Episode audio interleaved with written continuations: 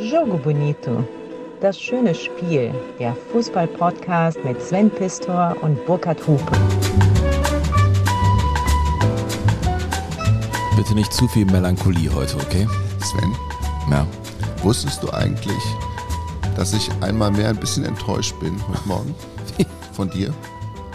Wie, Ich hatte gehofft, dass du ein bisschen feierlicher hier zu mir kommen würdest. Mo- Moment, Moment. Ich habe hier, ich habe doch gestern, war die Backstube an bei den Pistors. Und du hast natürlich gebacken. Hast du wirklich? Ja, natürlich. Oder hast du nur die Förmchen sauber gemacht? Nein, ich, äh, das ist äh, mein Job, ja.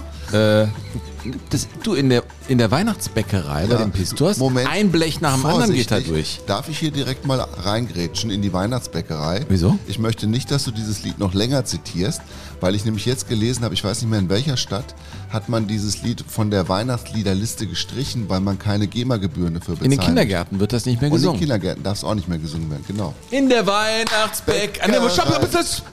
Satan. Ja. Auf keinen Fall. Wir haben ja kein ich Geld. springe ja Wir haben kein an. Geld und die GEMA kommt und sagt, Leute, Ja.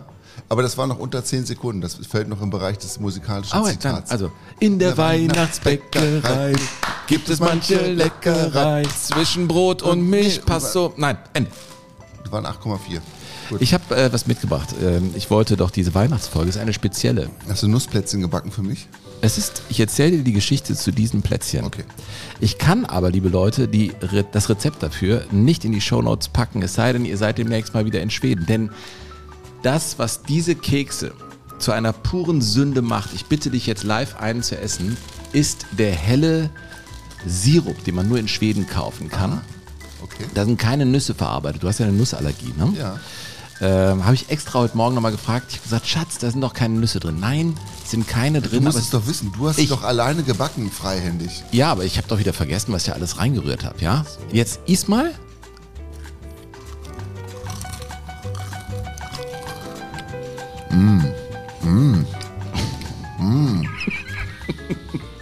Überragend, oder? Du sollst, willst du wieder mitnehmen oder was? Ich will auch einen haben. Ich finde die so, das sind die leckersten Kekse überhaupt, oder? Du hast du mir wieder aus der Hand. Ich dachte, du willst viel mit nach Hause nehmen. Ja, komm, vier darfst du dann noch behalten.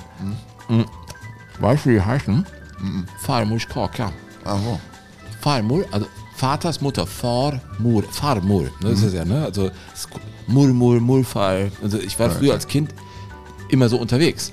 Aber die heißen Farmors Kaka Wein. und sind einfach Vater, Mutter Keks oder was? überragend. Das ist so, geht so fast so als, keine Ahnung, was das für ein, Jetzt so ein Mürbe. Mürbeteig. Also Vater, Mutter Keks oder wie heißt das jetzt übersetzt? Ja, Omas Kekse. Omas Kekse. Hm, eigentlich Omas Keks. Und Ich finde den, das ist der leckerste Keks, den ich kenne. Neben Kokosmakronen aus Schweden, die sind auch super. Geheimtipp da, kauft das billige, schlechte, trockene Kokos. Weil das saugt sich nicht so, was es gibt nicht so viel Feuchtigkeit ab und dann zerlaufen die nicht so. Dann stehen die wirklich wieder eins. Überragend. Meine Plauze ist auch, ich habe eine Dezemberplauze, das ist mir scheißegal nach den Ich, letzten ich Wochen. wollte dir vorhin schon ein Kompliment machen, dass ich. Du Aber wirktest, du bist auch kein, kein Gradmesser mehr. du, wirkt, du wirktest ein bisschen schlanker als sonst. Du musstest dich nicht mehr seitlich durch die Tür schieben. Burkhard, hast du im letzten Jahr zugenommen? Ja, klar. Ein bisschen schon, ne? Ja, klar. Habe ich eben gesehen, aber die Hawaii-Toast waren sehr lecker. Wir haben jeder drei gegessen. Absolut. das, da, da ist das Problem. Aber ich finde es schön, dass du mittlerweile meine Gewohnheit dir zu eigen gemacht hast, auch Tabasco dazu zu nehmen. Ja, das, ich finde das gut. Ich, Ist ja nicht alles schlecht, was von dir kommt. Ja? Ja, du Anders auch als- ziemlich lange schon mit mir aus hier. Anders als in Mörs, mein Freund. Ne? Mhm. Ja, wir haben das Hurensohn-Gate, Freundchen. Was? Ein- Das, Huren, das Hurensohn-Gate. Wir hatten sowas behauptet. Du liest auch gar keine Hörerposten mehr, oder? Doch, einer hat sich irgendwie... Einer? Das waren mehrere. Mehrere. Ja, es waren Gladbacher, die sich zu Wort gemeldet haben, oder? oder? Ja, weil du in deiner sehr spontanen und total lustigen Art auf der Bühne behauptet hast, dass die Gladbacher ja wissen müssten, was Hurensöhne sind, weil sie ja selbst welche sind. Nein, das habe ich so äh, das im, hast im, du genau im Wortlaut so, doch nicht. Das Nein, hast du genau so gesagt. man konnte den Sinnzusammenhang Man konstruieren. musste ihn herstellen. Und du wolltest es genau so. Und die Menschen waren befremdet darüber. Ja. Und jetzt hast du die, das ist echt lustig. Er hat jetzt die Lesebrille meiner Frau aufgesetzt, die in einem ich dunklen, muss jetzt intelligent wirken. die in einem dunklen, die in einem dunklen Lila gehalten ist. Und ich muss sagen, dass sie, Das ist, ist das eigentlich eine Brill-In? Nein. Ähm, ja. Also ja, was soll ich denn dazu sagen, Burkhard? Wir, lassen mal, wir lassen mal den Alfons sprechen. Mhm. Der Alfons hat Das ist einer von mir Hererin, der geschrieben So, hat. ja. Mhm. Lieber Burkhard, lieber Sven. Eigentlich, eigentlich, wenn, was, wenn eine Post schon anfängt mit eigentlich, dann weißt du schon, dass nichts Gutes hinten, hinten dran kommt. Wir werden doch sonst zugeschüttet mit macht weiter und super und toll. Eigentlich bin ich ein glühender Anhänger eures Podcasts. Gerne war ich auch bereit, nicht zuletzt auch aufgrund der kontinuierlichen Bitten von Sven, euch finanziell zu unterstützen. Merkst du, dass ich jetzt wie der DFB-Präsident die Brille hochschiebe auf meine Stirn? Ja, Sven B. Neuendorf. Mhm. In der aktuellen Folge ist es mir allerdings sehr bitter aufgestoßen, Sehr dass bitter. Sven Gladbacher Fans mehrmals beleidigt und sie als Hurensöhne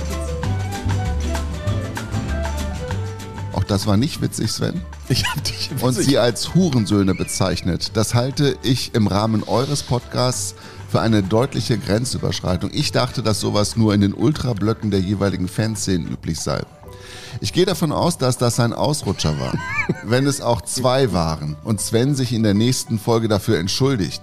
Ich als Gladbacher Fan käme niemals Aha, auf die da Idee. doch. Ich käme als Gladbacher niemals auf die Idee, Kölner Fans auf diese Weise zu beleidigen. Mit freundlichen Grüßen, Alfons. Mit freundlichen Grüßen. Ja. Äh, Für dich. Alfons. Was, äh, Was sagt man jetzt einfach? Der, der Scholz hat sich auch nicht... Entschuldigung. Nein, unser Alfons. Bundeskanzler hat sich auch nicht für den Haushalt da entschuldigt, dass das da vor die Pumpe gelaufen ist. Und wenn der das vorlebt, dann sage ich Alfons, Sven, nein, du solltest dich nicht so einfach rausreden. Ich habe zum Glück, ähm, lieber Alfons, ich habe was, wir Gladbacher rächen uns ja dann auf intelligente Art und Weise. Und zum Glück gibt es ja auch den Jogador Paul, Paul Baldorf aus Speyer. auch ein Gladbacher? Nein, der ist Lauterer Mhm. und der hat voller Freude das Pokalspiel des ersten FC Kaiserslautern gegen den ersten FC Köln verfolgt, das ja mit einem minimal ungünstigen Ergebnis für Hör mal, die Hupe, Kölner. wir wollten doch hier eine schöne Weihnachtsfolge machen. Moment, Was kommst du, du rotzt in meinen Plätzchenteller und kommst mit einem Mist nach dem anderen Wir hier. sind noch nicht fertig, mein Freund. Ja. Und der Paul hat sich also, der Paul hat auch, gleich die Kerzen der Paul aus. hat auch so eine leicht äh, poetische Ader. Mhm. Ne? Der hat übrigens damals auch die Geschichte über Fritz Walter geschrieben. Oh, das war schön. Das war, der hat Der- jetzt der Paul? Der Paul ist das und der hat äh, auch schon angekündigt, dass er im nächsten Jahr, weil dann Seppel Pirrung, über den wir ja auch schon mal was erzählt Mhm. haben, der ehemalige Lauterer Stürmer, der leider zu früh an Krebs gestorben ist, der äh, ist sein Lieblingsspieler gewesen. Über den will er auch ein, eine eigene Geschichte schreiben, die wird er uns auch schicken. Und er hat ähm, uns auch quasi verlinkt mit ähm, dem Archiv vom 1. FC Kaiserslautern, Hat weil, er gemacht? weil wir diese, weil wir diese Geschichte bei uns Ja, aber dann darf ich ja sowas nicht erzählen, so eine Scheiße dann. Wenn die das verlinken, Du Wir gehen da fast im Sven, Bundesarchiv. Du solltest es einfach sowieso nicht machen. Weil dann kann ich du ja- hast das doch gar nicht nötig. Weißt du, wir sind, wir beide, du als Kölner, ich als Gladbacher, wir werden in unserem Leben womöglich nie wieder irgendetwas zu feiern haben. Und der Briefkopf unserer Mannschaften wird sich ich feiere den Klassenerhalt, nur noch ich. ganz marginal verändern, wenn überhaupt, irgendwann. ja. Ja. Und dann muss man sich nicht nur gegenseitig die Augen auskratzen. Habe ich doch überhaupt nicht. Sven, Huren, Nein. Hurensohn geht gar nicht. So. Jetzt kommt, Ich habe das doch jetzt, gar nicht gesagt. Jetzt kommt der Paul. Der Paul sagt also oder schreibt uns ähm, seine Gedanken nach dem Pokalsieg gegen den 1. FC Köln über den FCK Kunstschützen Marlon Ritter. Er legt den Ball noch einmal sich zurecht. Das Flutlicht überstrahlt gespannte Ränge und hofft, dass ihm, die Mauer steht nicht schlecht, ein satter Kunstschuss in das Netz gelänge. Noch schwankt er in den Winkel, rechts ins Eck, dann läuft er an. Er hat genug gesehen. Ein Gegenspieler duckt sich seitlich weg. Der Ball beginnt mit Spin, sich schon zu drehen. Nimmt auf an Fahrt, passiert den letzten Mann, der nur noch hilflos um sich blicken kann. Zu stark der Schuss, zu groß die Präzision. Auch für den Torwart, denn das Leder schon vollendend seines raschen Flugs Gesetz schlägt unten ein und zappelt kurz im Netz. Das ist schon schön. Ja. Sehr schön, Burkhard. War aber auch herausragend gut gelesen, fand ich. Ja. Ähm, hör mal, ich habe seinerzeit auch schon mal über Sex in Tennissocken gesprochen. Es gibt hier für mich keine Agenda. Ich will mich dafür nicht entschuldigen müssen. Ja, wenn das in dem Moment so war, dann passierte das so. Und dann war es so, dann muss man mich duldsam ertragen. Ja, ich das machst du seit 25 seit Jahren. 2001 machst du das. Ja. Ja, das ist richtig. Was machen wir denn heute? Mal? Ja, Du merkst auch, Das- ich, ich mache den Scholz. Ne? Ich habe das- mich nicht dafür entschuldigt. das ist jetzt Der hat sich auch nicht dafür entschuldigt. Was noch? jetzt, jetzt zeig doch nicht mit, mit meinem Stift auf meine Nase. Ich finde aber, so eine Neuendorf-Brille gibt einem direkt mal wieder so ein bisschen. Ja. Gibt einem was. Ja. Ich weiß nicht was. Aber wahrscheinlich sage ich ja, wir werden Europameister, das ist das Minimalziel. Ja, das ist ganz klar mit der Mannschaft. Ja, Problem. aber dann kommt das Bundesverfassungsgericht, weißt du? Ach so, das verbietet. Ach so, das ist so, ne? Kommt das Bundesverfassungsgericht, Herr Neundorf, das können Sie nicht einfach so behaupten. Nein. Das kann man. Das ist, das ist gut. Was machen wir heute, Burkhard? Ja, wie im letzten Jahr haben wir ähm, uns, Schrottwichteln, ne? uns überlegt, nein, das ist kein Schrottwichteln, das ist Herzenswichteln heute. Heute ist Herzenswichtig. Ja, finde ich schon. Wir haben euch ja gebeten, euch mal hinzusetzen und zu überlegen, welche Fußballgeschichten ihr gerne hier in dieser Folge erzählt haben wollt, die unter der Überschrift Schöne Bescherung steht. Und es sind äh, tatsächlich ganz bemerkenswerte Dinge bei uns eingetroffen in unserem Postfach unter info Ja, at jogo-bonito.de. Wirklich toll und wir versuchen alles irgendwie heute vorzulesen. Es kann sein, dass die äh, Jogo-Show heute ein bisschen länger dauert. Ähm, aber dann ist das eben einfach mal so. Das ist, es ist wirklich toll geworden und Sven hat sich ähm, zwei Herzensgeschichten überlegt, die er gerne heute erzählen möchte und ich habe auch zwei dabei. Ja, wir bescheren uns ne, mit Geschichten. genau, wir be- bescheren uns mit Fußballgeschichten, so haben wir es ja im vergangenen Jahr auch schon gemacht. Und Mhm. das hast du noch einen Cutter, weißt du? Boah, das ist gefühlt in deinem Hotel so lange her, dass ich glaube, dass es gar nicht stattgefunden hat. das Turnier. Ja, Hat es Oh doch, mein Freund. Das, oh ja, doch. Ich war ja in meiner Corona-Quarantäne da. Weißt Da du? warst du gerade fertig, glaube ich. Da Also durfte ich ja war- schon wieder zu dir aufs Zimmer. Ich habe letztens zu meiner Frau gesagt, ey, letztes Jahr, weißt du noch? Boah, Das war gar nicht so schlecht. Ich fand es gar nicht schlecht. ey, das war, war schlimm. Aber ich freue mich auf Saudi-Arabien, muss ich sagen. Also das, Das das, wird ist ja spitze. klar. Das wird mega. Ich habe mir schon von Langenscheid den Sprachführer bestellt. Ja? Nee, ich komme da mit meinem, was ich da für Katar gelernt habe, komme ich damit auch klar. Das, das glaube ich, ist in dem Das ist mein Habibi, das ist mein Habibi. Hör auf! Hey, jetzt, weil jetzt kommst du gleich. Du du wirst hast- Abbitte leisten Nein, müssen. Weißt du, ich habe hier Moment. den, den Gladbach-Gates und Moment. du nix. Moment, Wir haben ja auch mal Lack für unser Katar-Quiz bekommen. Moment. Genau so ist es gewesen am Sicherheitscheck vom IBC, dem Internationalen Übertragungszentrum. Ich hatte Geburtstag, wollte meine Geschenke, die ich von zu Hause geschickt bekommen habe, Ja. mit reinnehmen und zwar verpackt. Und diese Inspektoren Mhm. am Eingangsgate wollten, dass ich die Geschenke öffne. Vor deren Augen. Du Vor standst- deinem Geburtstag. Du standst daneben, weißt du Stimmt, du nicht warst mehr? sauer. Ja, mir war es doch egal. Ich dachte, ja, Hupe, sieh Ja. zu, dass wie du damit klarkommst. Ja, lass ich, wollte, die mit, ich wollte die verpackt mit reinnehmen und die wollten nicht, dass ich die verpackt mit reinnehme und das war eine Situation, die schwer aufzulösen war. Und dann, das muss man sagen, hat Sven gesagt, Moment, dann machen wir das so, dann geht mein Habibi, du hast immer gesagt, das hier ist mein Habibi, dann geht der schon mal rein und ich bleibe hier mit euch und den Geschenken zurück. Ihr macht die jetzt hier auf und dann macht ihr sie wieder Ach, zu. habe ich dir da geholfen? Und dann hast du sie mit reingebracht. Dann hast du sie wieder zugemacht und du hast sie mit reingebracht. und war ich ja total drin, nett. Ich hatte drin meine Überraschung, weil die Idee war ja, dass ich ein Videotelefonat mit meiner Familie mache und vor deren Augen die Geschenke auspacke. Ja. Deshalb habe ich mich so aufgeregt. Dann habe ich dir, dann war ich ja nett. Habe ich dir geholfen. Ja, aber es ist auch bezeichnend für dich, dass du das Irre. ich. Und auch daran wieder- erinnere ich mich nicht. Nee, das ist auch. Äh, weißt du was? Ähm, wir haben jeder zwei Geschichten. Ich lese direkt hier mal eine Geschichte vor, die hat mich wirklich berührt, denn wenn wir auf das Jahr zurückblicken, das ist die Zeit. Der eine oder andere schreibt mir auch, dass er mir äh, Kraft wünscht für die nächsten Tage. Ich habe es daraus ja kein Geheimnis gemacht, dass äh, vor mittlerweile anderthalb Monaten mein Vater gestorben ist und wir ihn am Ende schon begleitet haben und lange gepflegt haben. Und äh, es sind ja sehr viele schöne Erinnerungen, die ich auch, äh, auch übrigens an diesen Moment habe, äh, als äh, Christian Nieswand, der uns geschrieben hat, äh, einen tollen Moment mit seinem Opa äh, erlebt hat. Ich weiß auch noch 1990. WM-Finale. Ich war vorher in Amerika gewesen, habe das Halbfinale noch in Chicago gesehen auf dem mexikanischen Sender und dachte mir, oh, in Deutschland passiert echt gerade was. Ne? Also Deutschland gegen England ist ja nicht ganz so schlecht, das Halbfinale. Und als ich dann hier äh, ankam, habe ich das zu Hause geguckt und ich weiß natürlich, war mein Vater auch immer dabei. So, aber nur so viel als... Äh, als Einleitung von mir. Ich lese jetzt mal mit der Brille deiner Frau, die aber echt stark ist. Das ist ja wie eine Lupe. Aber ist besser als ohne. Ich muss echt mal zum Optiker. Du hast mir vor ein paar Wochen gesagt, du kannst da hingehen, geht schnell, dann kriegst du eine Lesebrille, ne? Ja, sicher. Ja, muss ich echt machen. So, also, ähm, das ist eine etwas längere Mail, aber ich finde sie, ich lese sie vom ersten bis zum letzten Wort. Hallo, ihr beiden. Ihr hattet ja nach Geschichten gefragt, was einen mit Fußball verbindet. Ich möchte euch die Geschichte der WM 1990 aus meiner Sicht erzählen. Im Jahr 1990 war für die meisten Menschen in Deutschland das wohl wichtigste Ereignis die Wiedervereinigung. Übrigens, Burkhard, ähm, in diesem zeitlichen Bereich äh, spielt gleich eine meiner Geschichten. Das kann ich schon mal spoilern. Es geht um den letzten Spieltag in der äh, DDR-Oberliga. Oh. Das ist ja spannend. Ja, 25. Mai 1991. Ja. Okay. Äh, nicht weit dahinter stand aber die Fußball-WM in Italien. Als Neunjähriger war ich damals so richtig mit dabei und schaute mir alle Spiele an. Doch während für die meisten Menschen die WM am 9. Juni begann, fing sie für mich schon Ende April an. Als es bei uns an der Tür klingelte, draußen stand mein Opa mit einem breiten Grinsen. Er war soeben am Kiosk gewesen und hatte für mich das Panini-Album gekauft und natürlich auch zehn Packungen Sticker. Das müssen wir vollkriegen, mein Junge, sagte er in seinem schönen Ruhrpottdeutsch, das aber nicht nur den Dialekt, sondern auch immer einen feinen Ton in sich trug. Mein Opa war in Bochum im Jahr 24 geboren. Ey, 24, was der alles erlebt haben muss, ne? Also das ist ja, puh. Aufgewachsen und nach dem Krieg wieder zurückgekehrt. Ausgehungert vom Krieg und der russischen Kriegsgefangenschaft traf er meine Oma. Die beiden landeten im Wald und mussten kurz darauf heiraten.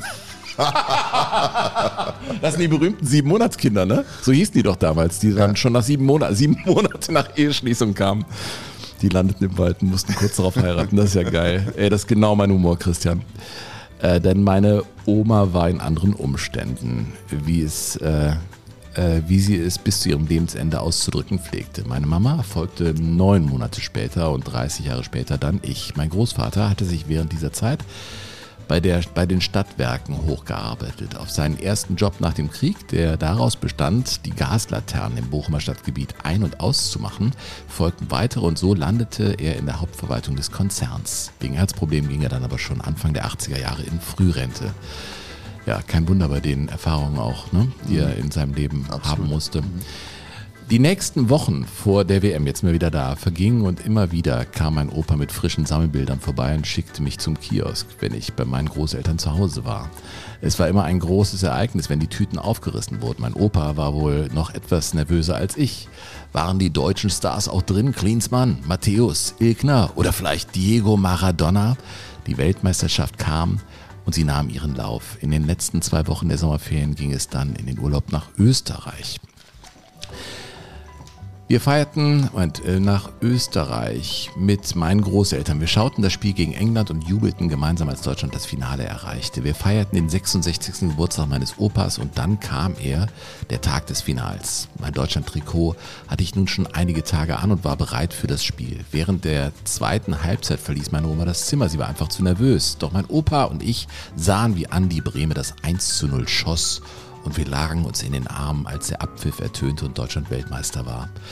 Mein Deutschland-Trikot zog ich erst wieder aus, als meine Eltern uns ein paar Tage später besuchen kamen und mich förmlich dazu zwangen, es auszuziehen. Es waren schöne Tage und Wochen. Und jetzt kommt's. 14 Tage später, wir waren längst wieder zu Hause, verstarb mein Opa. Er erlitt während des Abendessens einen Herzinfarkt. Die gerufenen Sanitäter konnten nur noch seinen Tod feststellen. An diesem Tag verlor ich nicht nur meinen Opa, sondern auch einen guten Freund, der mich bis dahin durch mein Leben begleitet hat. Doch bis heute, oh, jetzt wird es echt schwer mit vorlesen, doch bis heute denke ich voller Freude an diese Zeit zurück. Und immer, wenn ich etwas von der WM 1990 lese, höre und sehe ich immer meinen Opa. PS, das Album haben wir auch voll bekommen. Es war das einzige Panini-Album, mit dem ich das jemals geschafft habe. Ja, also das, äh, das ist eine sehr bewegende Mail, Christian. Und darin stecken alle Ebenen. Also Dankbarkeit, Freude, äh, Spielerisches und natürlich auch Trauer über den Verlust. Also vielen Dank für diese tolle Mail, für diese volle, tolle Geschichte. Ja, Burkhard, ja, muss man jetzt auch erstmal so ein bisschen sacken lassen. Da kann man jetzt nicht einfach draufquatschen auf so eine sehr berührende Geschichte, finde ich. Und das reicht jetzt auch. Jetzt machen wir weiter. Und Nee, äh, weißt du aber, was ich merke? Nur als ein Gedanke. Ja. Als ein Gedanke. Es gibt ja bei dem Thema Trauer und, und bei sowas gibt es keine, also man sollte keine Abkürzungen nehmen. Das ist so, glaube ich, mein Tipp. Äh, und ich, ich glaube, wenn man die nicht nimmt, sondern einfach sich dem Thema stellt, kann es auch viele schöne Momente geben im Gedenken an einen Menschen, der vielleicht nicht mehr irdisch da ist, aber man einfach äh, einen, einen guten Weg damit findet. Ich, ich weiß so, ich, ich will da gar nicht jetzt zu viel drüber reden, aber vielleicht kann dieser Gedanke helfen, weil man sagt, du musst über etwas hinwegkommen. Also was ich äh, irgendwie kann ja auch ein Beziehungsende sein. Wenn ihr das hört, irgendeine Beziehung ist zu Ende gegangen, irgendein Scheiß ist passiert oder ein Mensch ist gestorben. Mir hilft der Gedanke zu sagen, äh, ich muss gar nicht drüber wegkommen, das will ich vielleicht auch gar nicht, weil dieser Mensch oder das Ereignis immer einen großen Bereich in meinem Leben ausfüllen wird. Und ich stelle mir das fast vor wie so ein Berg, der in meiner Landschaft dann steht. Aber über den muss ich ja nicht wegkommen. Also bei mir konkret mein Vater, sondern der ist dann einfach da und ist dann einfach Teil der Landschaft. Und ich muss nicht drüber wegkommen. Ja. Ich glaube, da geht es auch mehr um so eine, ähm, ja, es ist ja nicht, man kann es nicht definieren, wie das, wie das zu geschehen hat, das finde ich auch. Es geht, glaube ich, einfach darum, dass man mit dem Verlust umgehen lernt. Aber ich finde, das kann eine Hilfe sein, dieser Gedanke. Ja. Aber dieses Umgehen lernen mit dem Verlust, Mhm. das finde ich ist so, egal was das Vielleicht für ein ist es ja Verlust auch so eine Mail gewesen dann. Ne? Die war von Christian wirklich boah, toll. Ja. Vergisst man nie wahrscheinlich. Das müssen wir vollkriegen, mein Junge. Wie toll, ne? was für eine tolle Erinnerung. Einer, der im Zweiten Weltkrieg war, ne? Der dann garantiert. Dass so ein Panini-Album mit dem Enkel, Ja, darum geht's. das ist dann schon was Großes. Ja. Gut, Burkhard, äh, dein, äh, hör mal, ich habe dich ja schon hier beschert mit diesen wunderbaren Keksen. Willst du eigentlich noch einen haben? Oder? Nee, Ne? ich muss ja jetzt. Ich muss fandest, du, jetzt fandest du den wirklich gut? ja, Ja, ist äh, zwei bis drei. ich würde es mir jetzt nicht kaufen. Ich bleib trotzdem sitzen. Das sind die besten Kekse.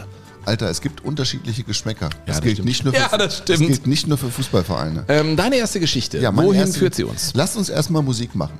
Ah, Musik. Ja, Musik. Lasst uns mit okay. Musik anfangen. Was hast du denn da mitgebracht? Hör mal die Stimme gleich. Oh, das klingt dramatisch. А ты, ну скажи мне, кто же ты, где с тобой встретиться? Russisch? А Das надежда Russisch, в hm. сердце светится, светится. Das ist Klavdia Schulzenko. Я тебя уже любимую, Tolle Frau. как судьбу жду мою. Singt wie eine sehr, sehr hübsche Frau. Ja. С тобой Das ist ein sehr, sehr populäres Lied aus den 50er Jahren in der Sowjetunion damals noch.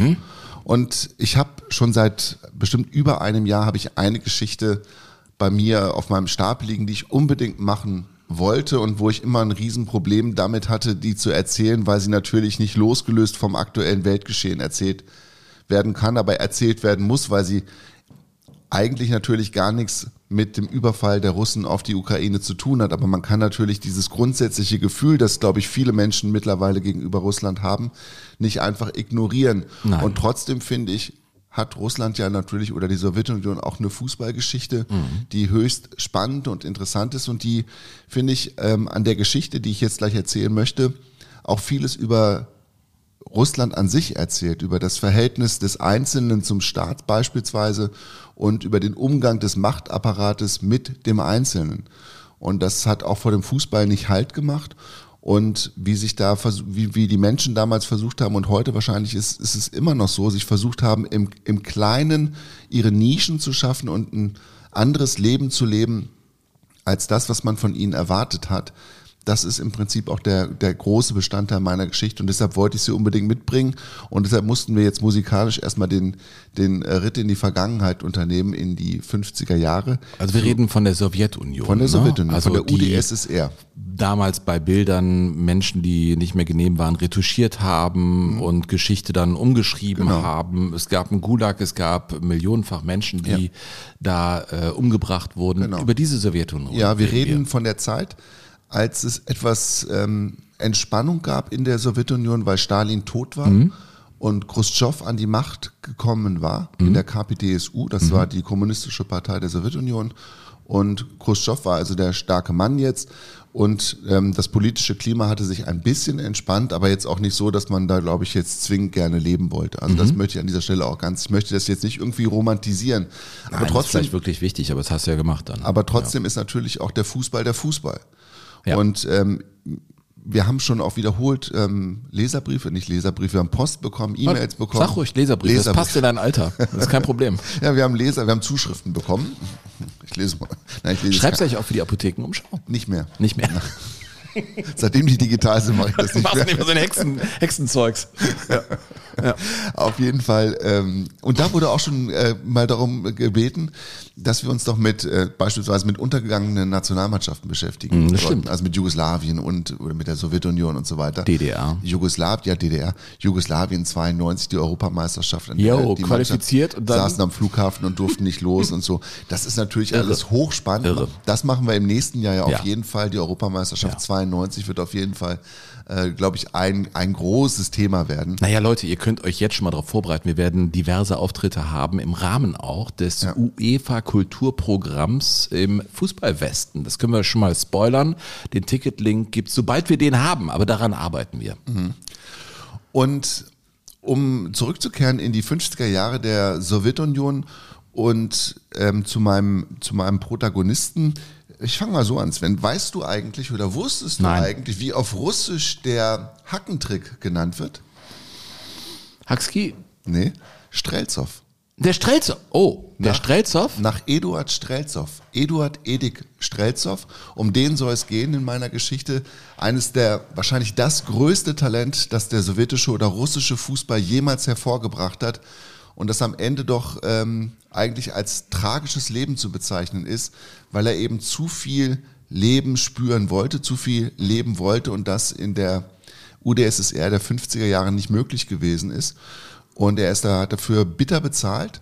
Und ja, die Geschichte würde ich gerne erzählen und würde parallel gerne einen anderen Mann auch noch hier aufs ähm, Trapez führen. Das ist ähm, Juri Gagarin, der große Kosmonaut. Ne, die Gagarin, sagst du? ich sag Gagarin, ich glaube die erste Silbe. Also mir haben die Kollegen beim MDR sagen mir immer im Russischen die erste Silbe betonen. Also man sagt nicht Spornaya, sondern Spornaya.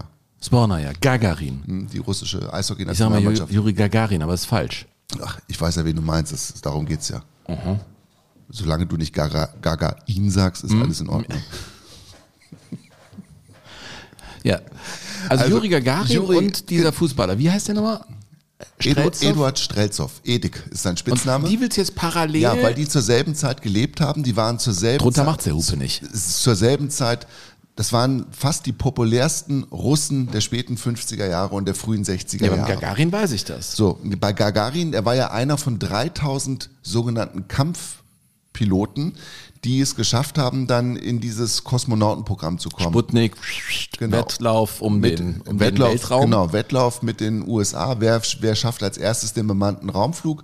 Und dann gab es also am Ende sechs Kandidaten und dann es war das russische Fernsehen damals dabei oder das sowjetische Fernsehen durfte mit der Wochenschau-Kamera filmen, wie ein Komitee bekannt gab, welcher der sechs Aspiranten dann ausgewählt worden ist.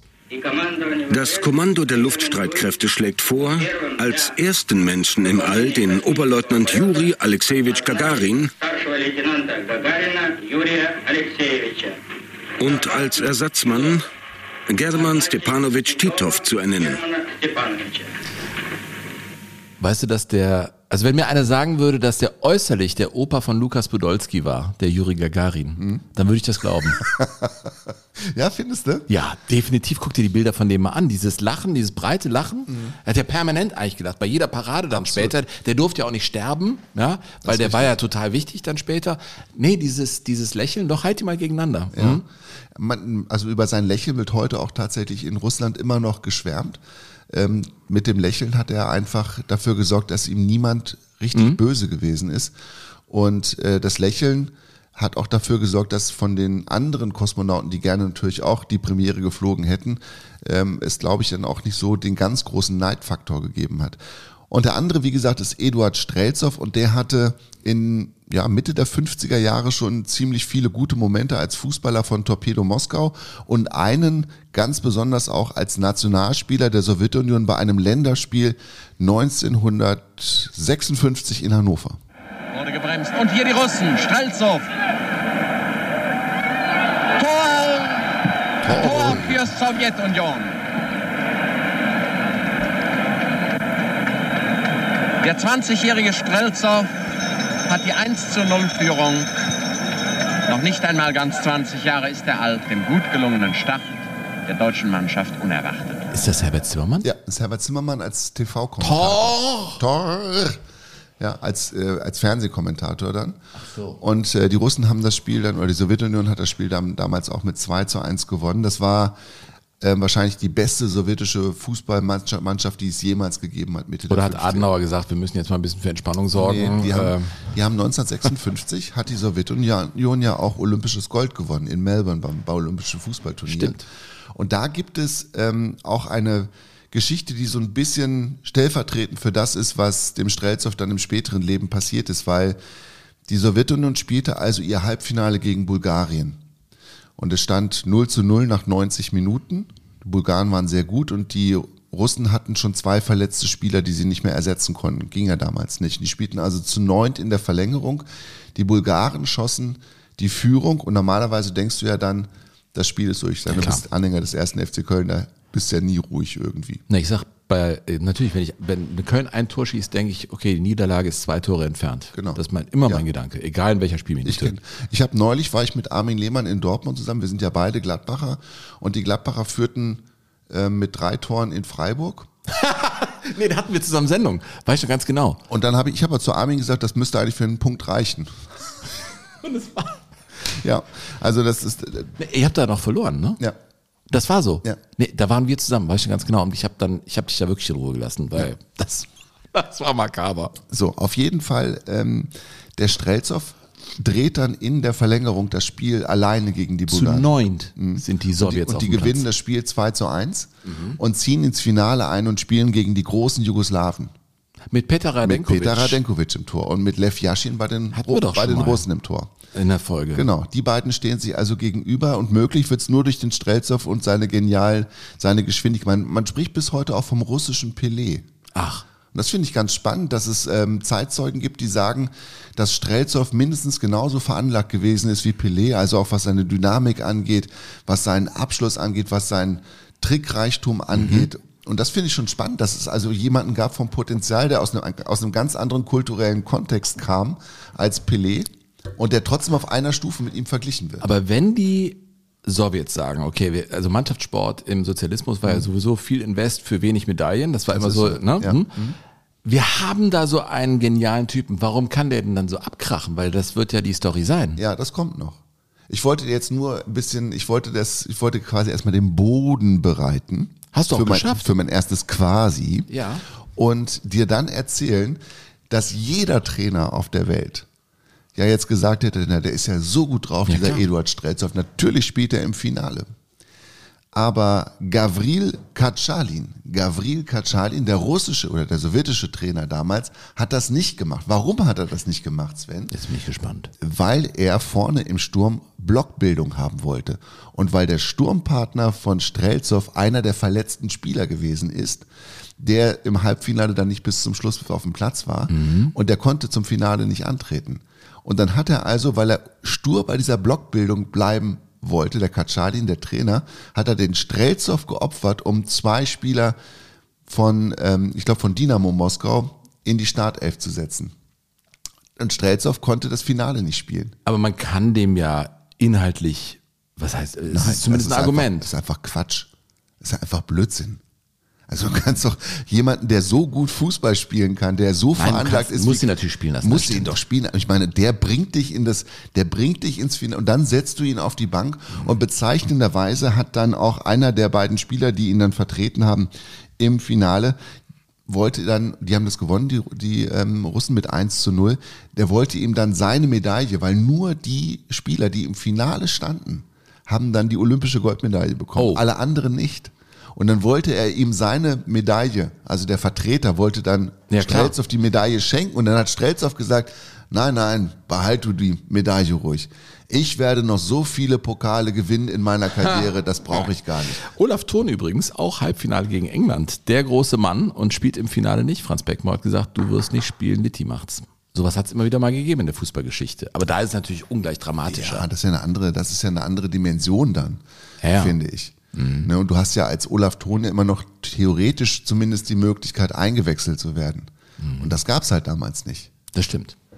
So, und dann Krass. kam der also zurück 1956 in die Sowjetunion und ähm, der sowjetische Geheimdienst hatte den schon so ein bisschen im Radar, weil der also als Lebemann galt, also der auch den, den fremden Röcken auch gerne nicht nur hinterher guckte, sondern auch hinterher stieg. Also der war polyamorös unterwegs. Ne? So? Ja. Ich glaube, er konnte auch gut tanzen. Hallo, ich bin's. Immer wieder und immer wieder und immer wieder. Also er war Mhm. ein Frauenheld, oder Ja. was? Und war dann auch schon ähm, verlobt tatsächlich in jungen Jahren und bekam kurz vor der Weltmeisterschaft 1958 in Schweden, hatte er Kontakt ähm, zur Tochter von, jetzt muss ich gerade gucken, wie sie heißt. Das sind ja mit den russischen Namen, das ist ja immer ein bisschen schwierig. Das klingt aber jetzt schon gefährlich. Der hatte also die Tochter von. Ja. Das klingt jetzt schon nach, da musste die Finger von lassen. Es kann nur Ärger geben. Und genauso war es dann für ihn. Ja, genau, das war die Tochter von Svetlana Furtseva. Ja. Du weißt, bei meinem Gladbach-Witz, über sowas lache ich immer. Ja. Mich hasst du mit sowas. Ich habe da kein Problem mit. Wie heißt die Svetlana? Nee, die Mutter heißt, ähm, die Mutter heißt Jekaterina Furtseva. Die Tochter war Svetlana Furtseva. Also, das, also mit der hatte er was? ja, aber bei Jekaterina Furtseva, Hör auf, Hupe, das stimmt doch alles nicht. Ja, Faktencheck. Wir, werden, wir, sind ja, wir sind ja gar nicht in der ARD-Welt hier mit Jogo Bonito. also Jekaterina Furtseva war das bis ist bis zum Ende der Heißt sie Sowjet wirklich ja, war bis zum Ende der Sowjetunion das einzige weibliche Mitglied des Politbüros. Ach, Also der höchsten Polit Sah die auch so aus? Das weiß ich nicht. Ich habe mir nicht getraut, das nachzugucken. Nein, das- Aber ihre Tochter du, als Pistor darf ich das fragen. Ihre Tochter Svetlana war 16 und der Eduard Strelzow hat die verführt. Und da war die Svetlana aus dem Polit. Ach so. Und da So, war die und dann gab es einen Empfang. Es gab dann den Empfang der russischen Nationalmannschaft nach, der, nach den Olympischen Spielen in Melbourne Shakespeare-Züge 56. hier. Genau. Kriegten die einen Empfang am Kreml Mhm. und die Jekaterina Furtseva hat den Edik Strelzow zur Seite genommen und hat gesagt, hör mal Edik, wie machen wir das denn mit der Hochzeit? Von dir und meiner Tochter.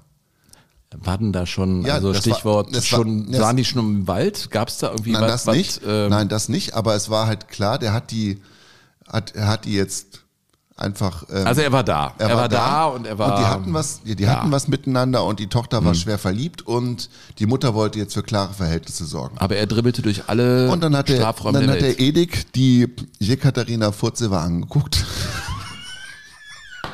und hat gesagt, ich bin doch schon verlobt. Hat er das so gesagt? Ja, und die Antwort war nicht die, die er hätte geben sollen. Und er hat dann ähm, zu einem Freund später auch gesagt, ich werde diese Affenfrau niemals heiraten. Und hat dann des Weiteren hinzugefügt, ich lasse mich lieber hängen, als diese Frau zu heiraten. Also die 16-Jährige. Das ist natürlich insgesamt erstmal frauenverachtend. Also nicht so. Nein, das macht man nicht. Hätte auch damals schon Musst du scheiße. jetzt auch klarstellen, sonst muss ich dann bei der Ja, ich nächsten sag ja, Folge. es ist, ist einfach scheiße. Aha. Und war natürlich auch ein bisschen blöd, weil du immer damit rechnen musstest, dass solche Aussagen dann auch da landen, wo sie nicht landen sollten, nämlich bei Jekaterina Furzeva. Und die war natürlich tot.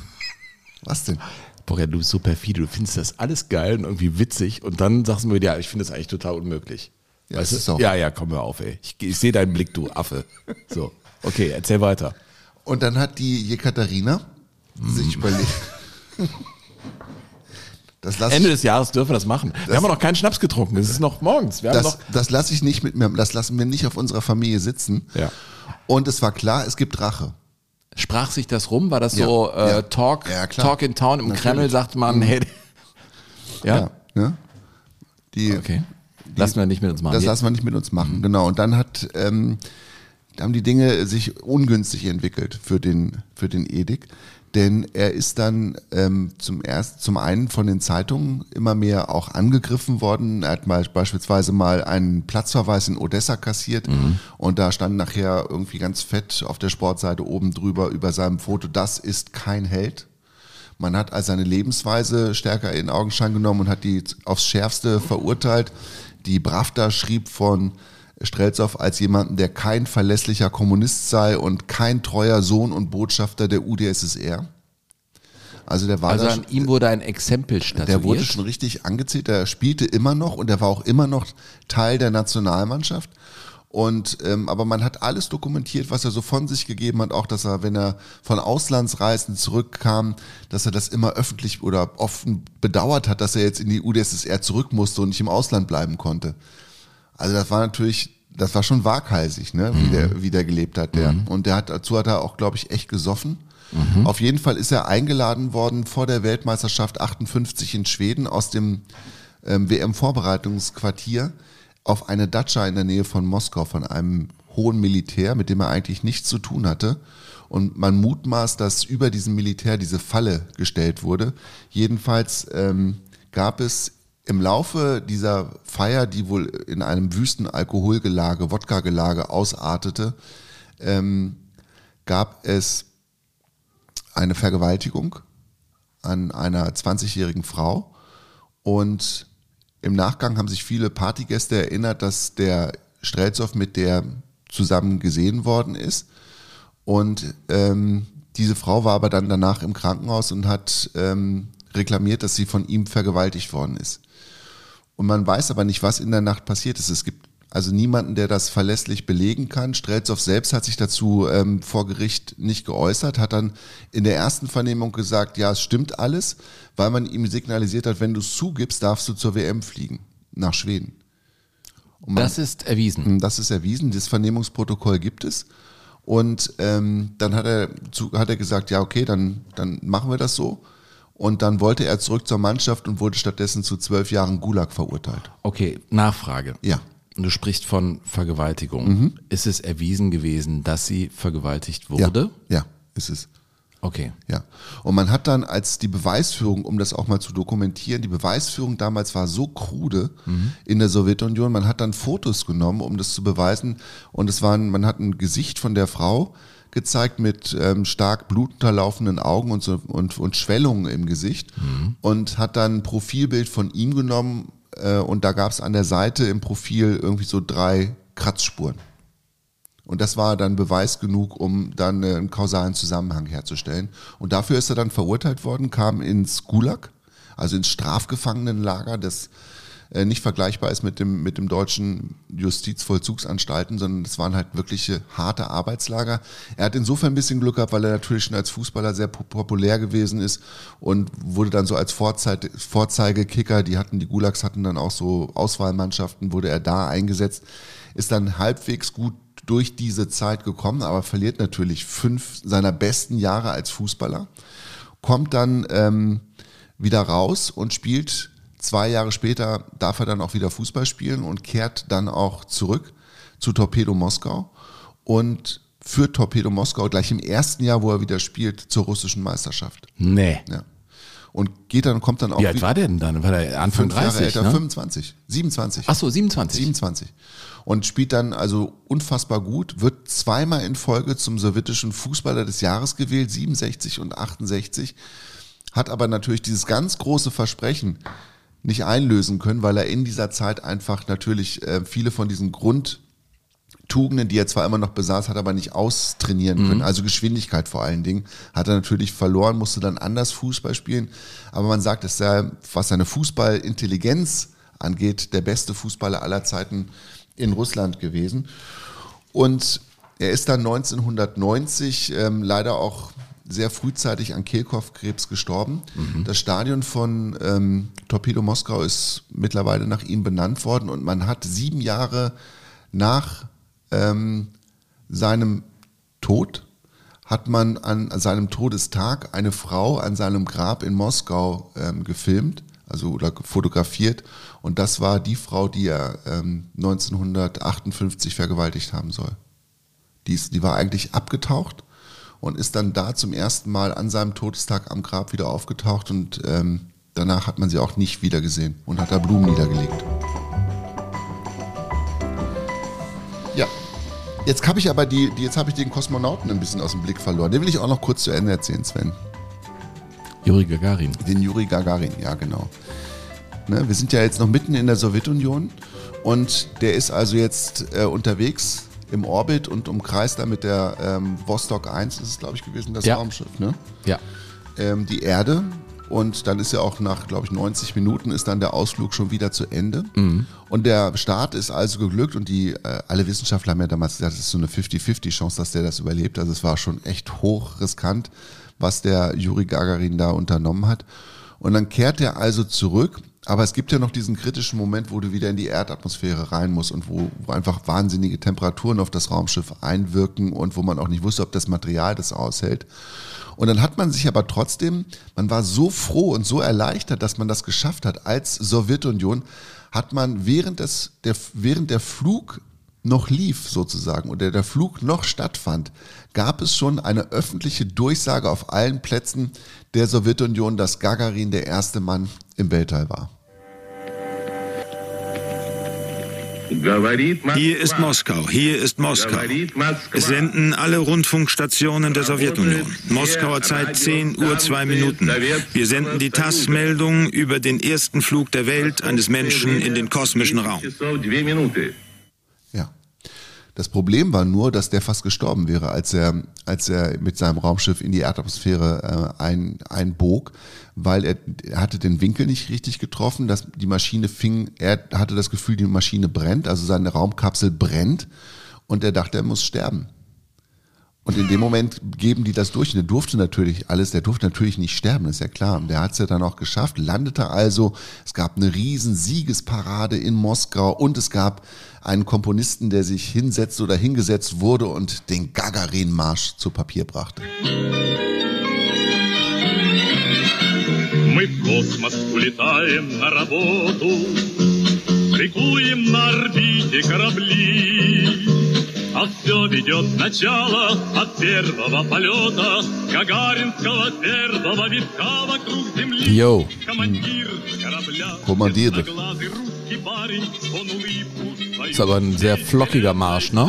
Ja, der Text ist natürlich furchtbar. Es ist irgendwie der Sozialismus im Weltall und die rote Fahne flattert Das war zwischen halt den das Sternen. große Wettrennen. Ja, ist einfach. Es war es war eine krasse Zeit und äh, wenn man sich überlegt, dass die, Khrushchev und Kennedy. ja, die waren zu ab und, und alle, die natürlich mit dieser Weltraummission zu tun hatten, waren der höchsten Geheimhaltungsstufe Mhm. unterworfen.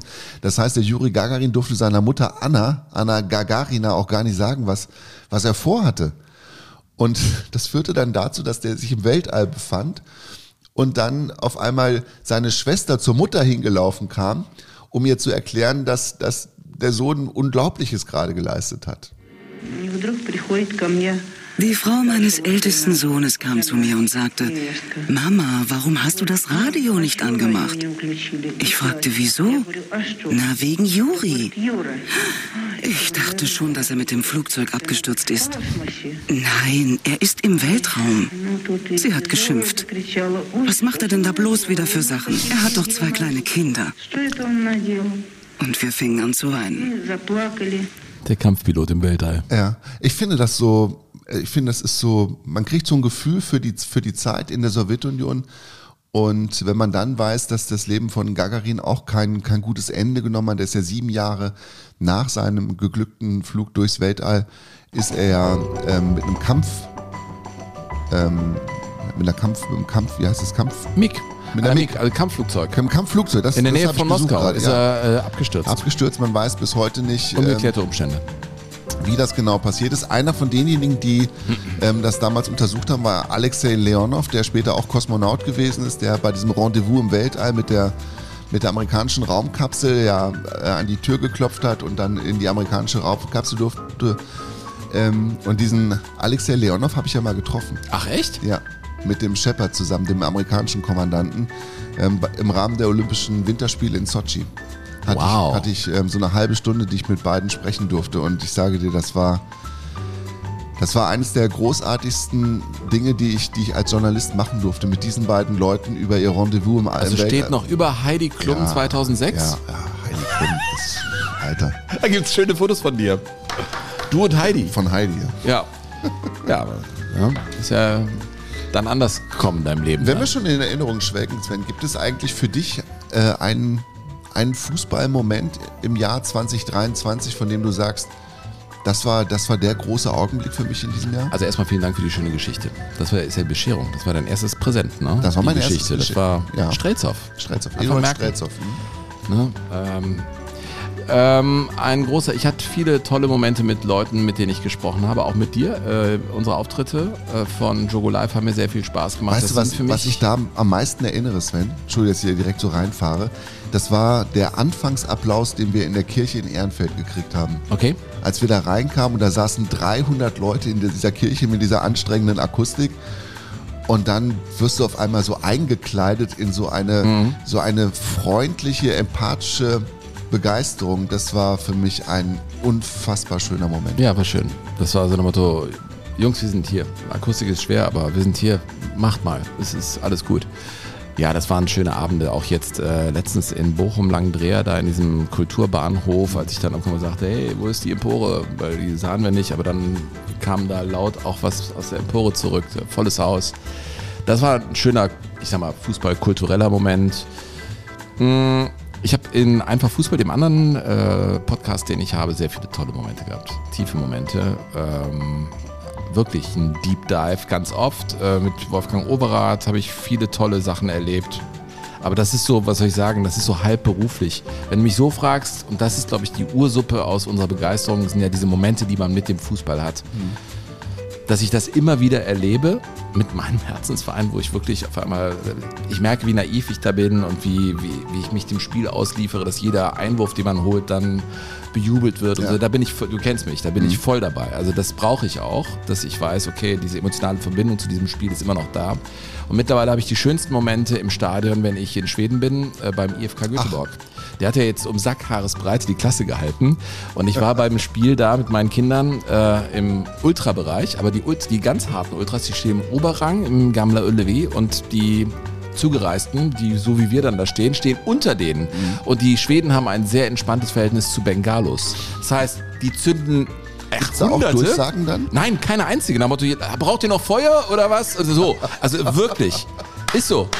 Und wir standen da in dem Ascheregen, es hörte gar nicht mehr auf. So ein normaler Regen, Ascheregen, es kratzt ja auch und man atmet das dann ein. Es ist irgendwie, es war halt wie, wie ich sagen, auf ein, ein Rockkonzert gehen und man kommt nach Hause und ist geschafft. Und dann haben die auch noch verloren gegen den Tabellenletzten und da kannst du dir vorstellen, was da los war in der Kurve. Und meine Kinder waren auch völlig, also aufgeregt, wie, wie so viel Aggression auf einmal und so, wow, da flogen irgendwelche Fahnen dann vor Oberrang runter und aber soll ich dir eins sagen, das war so ein Moment, wo ich dachte, ja, das ist es. Also nicht, dass ich jetzt irgendwie da Gewaltfantasien auslebe. Null, null. Ich bin der Stadionwurst. Das war aber Äh, die pure Emotion. Ne? aber die pure Emotion, dieses komplett ausgeliefert sein und auch noch verlieren und es regnet und du musst irgendwie nach Hause kommen und du hast nur Geld da gelassen und es war trist. Aber du fährst halt immer wieder hin. Also ich werde bis an mein Lebensende, wenn ich im Urlaub bin in Schweden, spielen im Sommer, werde ich zum IFK Göteborg gehen. Ja, das war mein schönster Moment. Mhm. Deiner? Mein schönster Moment, also meine schönsten Momente habe ich mittlerweile tatsächlich, wenn ich bei uns auf dem Sportplatz bin und wenn ich Jugendfußball, Königsdorf hier. Mhm, wenn ich Jugendfußball gucke. Und ähm, ich war ja auch als Trainer der D3 mit unterwegs, unserer dritten D-Jugend. Und wir haben im Sommer an einem brüllend heißen Junitag haben wir ein Turnier gespielt, irgendwo in der im, im Dürener Umkreis irgendwo. Und ähm, das war ganz toll, das war, war klar, es ist der letzte, das letzte Mal, dass diese Mannschaft so zusammenspielt und dieses Turnier so miteinander bestreitet. Und dann sind sie mit ein bisschen Pech und auch mit ein bisschen Glück ins Spiel um Platz 3 gekommen. Und dann hat mein Kleiner irgendwie mit der letzten Sekunde den Ausgleich geschossen. Es gab sofort das 9-Meter-Schießen. Und in diesem 9-Meter-Schießen war so eine Anspannung, so ein. War, da, da lag alles drin, was, was, im, was den Fußball so besonders macht. Also die, die Angst und die Hoffnung geben sich ja wirklich da die Hand. Ne? Das ist ja, und du weißt nie, auf welche Seite du am Ende fällst. Und dann kam als letztes unser Jaki, Jakob, und machte einen Elfmeter, also einen 9 Meter, der unfassbar war, öffnete den rechten Fuß und setzte den Ball rechts oben in den Winkel. Und danach ist er weggelaufen wie, wie Altobelli. 82 gegen Deutschland. Die Hände ausgebreitet, das Gesicht komplett entgleist und du konntest nur diese pure Begeisterung, Ja. diese, diese große Freude, etwas geschafft zu haben, was er sich vielleicht selbst gar nicht zugetraut hat in dem Moment. Und ich muss sagen, das hat mich so tief berührt. Dass ich fand das so schön und dachte mir, ja, und darum liebe ich diesen Sport. Ja, ja. Ja, das, das ist so. Also ähm, wir haben Dinge wie Investoren, Einstiege, Abstimmungsverhalten, die Rolle von Martin Kind in der Betrachtung. Ich bin mal gespannt, was da alles noch rauskommt, wie das da gelaufen ist. Ja, Ja, vor allen Dingen, Sven, weißt du, der Punkt ist ja, dass sie natürlich jetzt für sich reklamieren von der DFL. Ich will jetzt auch gar nicht zu sehr aufs tagesaktuelle Geschehen, sonst werden wir Nein, hier in dem Umfeld Stunden. aber noch die Sicht der Liebe zu das wollte ich sagen. Die, in diesem Umfeld, Themenumfeld. Ich will jetzt nicht über Qatar, FIFA, bla bla bla, sondern wir können auch DFL sagen oder Investoreneinstieg und und und. Aber in, in dem, Umfeld noch die Momente zu finden, irgendwie, äh, um sich der Liebe gewahr zu werden, kann man das so sagen? Äh, ich glaube ja. Ähm, Ja. das ist schon ziemlich entscheidend, sonst, sonst geht man da von der Fahne weg. Ja, ich, wir haben in, in, am Anfang äh, von Jogo Bonito oft gesagt, dass wir das Glück mittlerweile in den kleinen Dingen finden. Ja, hundertprozentig. Kleinen Episoden und Scheiß auf den Konfettiregen. und dass uns die großen Sachen einfach auch nicht mehr berühren und nur noch diesen, um diesen Gedanken mit den roten Linien und der DFL zu Ende zu bringen, die ja gesagt haben, sie haben die, die roten Linien klar für sich gezogen. Und es ist aber für mich genauso klar, dass wenn die Summe stimmt, diese roten Linien selbstverständlich auch wieder verschoben werden. Aber Burkhard, Ja. Mhm. wenn der Konfettiregen angeht und jetzt im kommenden Sommer in Berlin nach dem DFB-Pokalfinale zwischen Fortuna Düsseldorf und Borussia Mönchengladbach, Borussia Mönchengladbach beispielsweise den DFB-Pokal holt, nimmst du den Konfettiregen gerne, ne? Nee, den Konfettiregen nicht. Was habe ich mit dem Konfettiregen zu tun? Ich habe noch eine Mail von Holger, so, ja. von, von Holger Jenrich. Ja, natürlich. Und der Holger ist ja der, der das Buch geschrieben hat äh, über die populären Irrtümer von Borussia Mönchengladbach, was wir jetzt auch in den Shownotes haben. Ah ja. Ne, der diese super Kiste da macht zum 80. Ja. Geburtstag von Günter Netzer im Ja. Wendland in der Kneipe. Nächstes Schick Jahr Fotos. Freue ich mich ja schon tierisch drauf. Ich guck mal, ob ich mitfahren kann. Ich weiß es nicht. ja, ich habe schon Fotos von ihm bekommen. Ja? Als, als ich Ich wird find die das- Aktion cool. Das wird ein absolutes Highlight werden. Und er möchte aber auch eine kleine Geschichte erzählen bei uns bei Jogo Bonito. Und das ist Okay. natürlich super von jemandem, der ähm, weiß, wie man Geschichten erzählt. Und er schreibt, also ich war damals acht Jahre alt und im Fußball schon ziemlich verfallen. Sport und Musik im Radio und die Bergmann-Sammelbilder machten es möglich. Höhepunkt meiner wachsenden Leidenschaft sollte das erste Autogramm meines Lebens werden. Der beste Freund meines Vaters lebte seinerzeit in Nürnberg und über oder unter ihm im Haus, das weiß ich nicht mehr, wohnte der damalige Clubmittelstürmer Franz Brunks.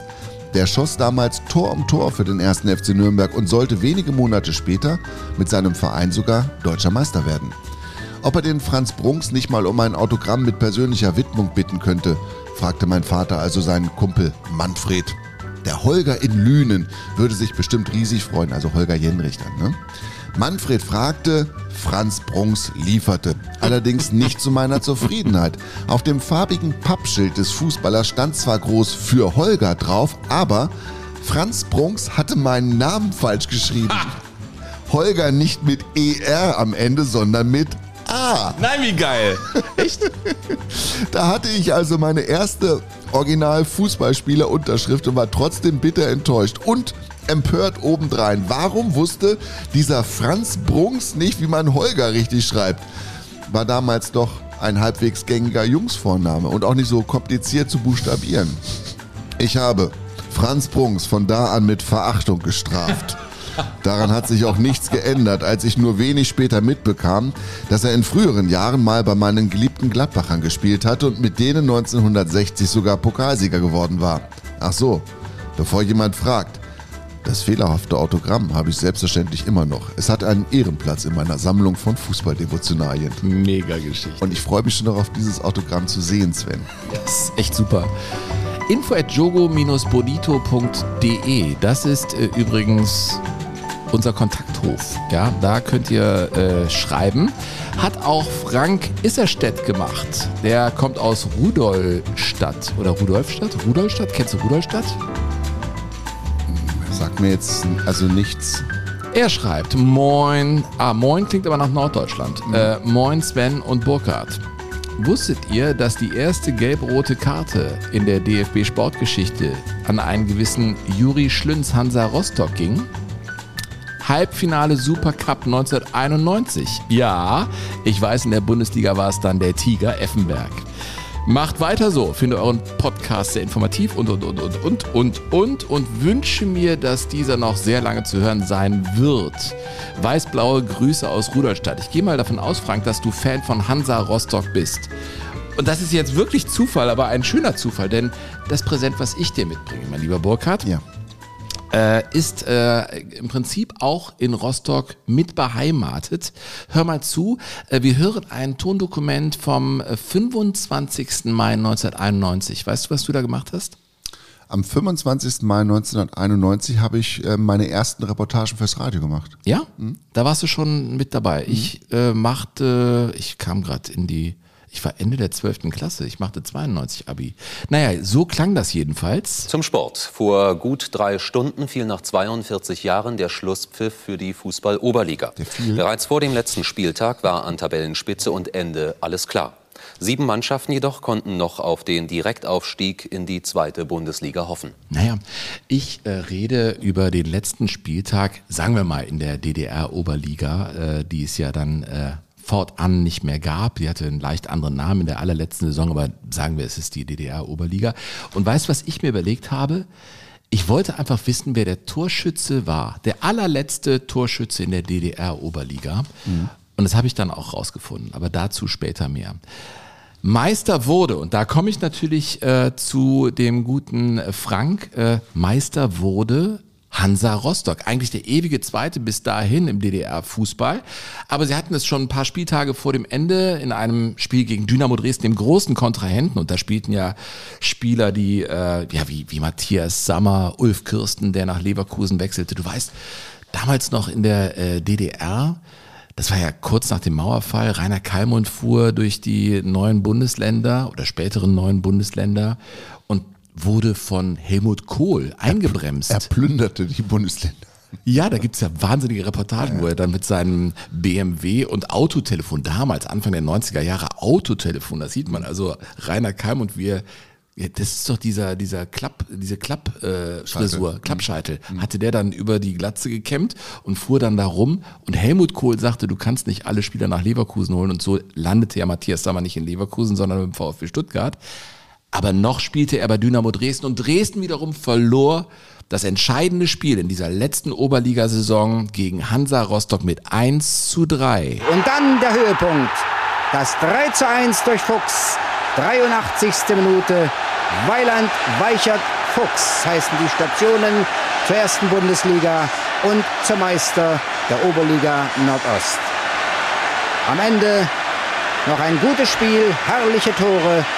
3 zu 1 für den FC Hansa. Ja, also die Oberliga Nordost, sie hieß dann also NOFV, ja, äh, also Nordostdeutscher Fußballverband. Und da waren Ja. sie eben Meister geworden, aber sagen wir, es war die DDR-Oberliga. Hansa Rostock hat es geschafft und in dieser Zeit, also wenn ich mich daran zurückerinnere, äh, meine Familie hatte einen Kadett und in der Zeit hatte ich dann schon einen Führerschein und ich fuhr auch häufiger ins Erzgebirge und überhaupt äh, Deutsch-Deutsch war das alles sehr interessant. Das war ja noch eine ganz andere Zeit. Wir hatten ja ganz andere Klamotten. Also ich fuhr mit dem Opel Kadett da rum, wir hatten Moonwashed äh, Jeans an und man sang, wenn man gewonnen hatte, eben solche Lieder in Rostock. Die Matador. Und wir vom gleichen Mannschaftsreich, die auf Wer ist das?